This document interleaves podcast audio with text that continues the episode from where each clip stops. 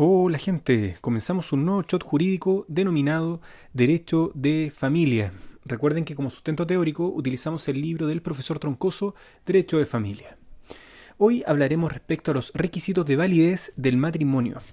Los requisitos de validez son los siguientes, consentimiento sin vicios, capacidad de los contrayentes y cumplimiento de las formalidades exigidas por la ley.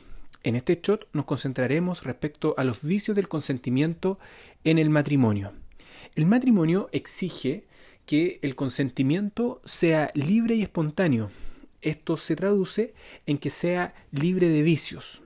En Chile, los vicios del consentimiento en el matrimonio son error en la identidad del otro contrayente, error en las cualidades determinantes y fuerza en los términos del artículo 1456 y del artículo 1457 del Código Civil. Hablemos en primer término respecto al error. Lo importante acá, respecto al error en, en, materia de familia y en materia de matrimonio, es que el error debe ser determinante. Esto quiere decir que tiene que haber existido al tiempo de la celebración del matrimonio. Leamos el artículo octavo de la Ley de Matrimonio Civil. Dice, falta el consentimiento libre y espontáneo en los siguientes casos. Primero, si ha habido error acerca de la identidad de la persona del otro contrayente. Segundo, si ha habido error acerca de alguna de sus cualidades personales que, atendida la naturaleza o los fines del matrimonio, ha de ser estimada como determinante para otorgar el consentimiento.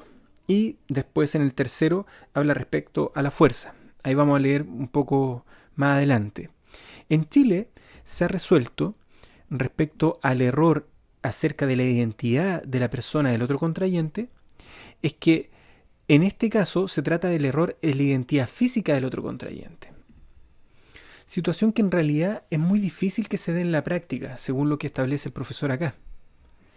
Respecto al error acerca de, algunas cualidades personales, si uno de los contrayentes cree que el otro tiene ciertas cualidades que en realidad éste no posee, esto no invalida el consentimiento, y la razón está en que se elige a la persona y no a sus cualidades. Pero hace excepción a esta regla el error sobre las cualidades que, atendida a la naturaleza o los fines del matrimonio, han sido determinantes para identificar al otro contrayente y otorgar el consentimiento. Y acá el, el profesor da algún ejemplo que tiene relación con el caso de la religión desde que ella permita formar familia, por ejemplo, y en especial a los hijos, dentro de ciertos principios que son fundamentales para quien incurre en el error.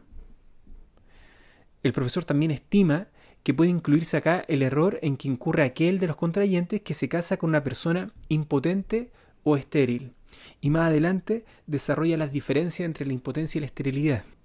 El tercer caso de falta de consentimiento libre y espontáneo es el siguiente. Si ha habido fuerza en los términos de los artículos 1456 y 1457 del Código Civil, ocasionada por una persona o por una circunstancia externa que hubiera sido determinante para contraer el vínculo.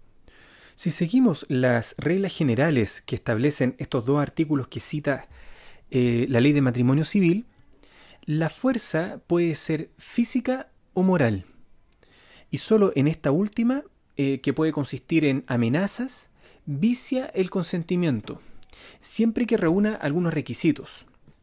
En primer lugar, que sea actual. Esto significa que debe existir al momento del negocio jurídico. En segundo lugar, que sea grave, es decir, capaz de producir una impresión fuerte en una persona de sano juicio, teniendo por supuesto en consideración la edad, sexo y condición de aquel. Otro punto es que sea injusta, requisito que no concurriría si se, amenaza al contrayente con iniciar acciones judiciales en su contra. Finalmente, resaltar que la fuerza puede provenir de una persona o una circunstancia externa y debe ser determinante para contraer el vínculo matrimonial. Bien, lo dejamos hasta acá, les mando un abrazo y nos vemos en un próximo shot. ¡Chao!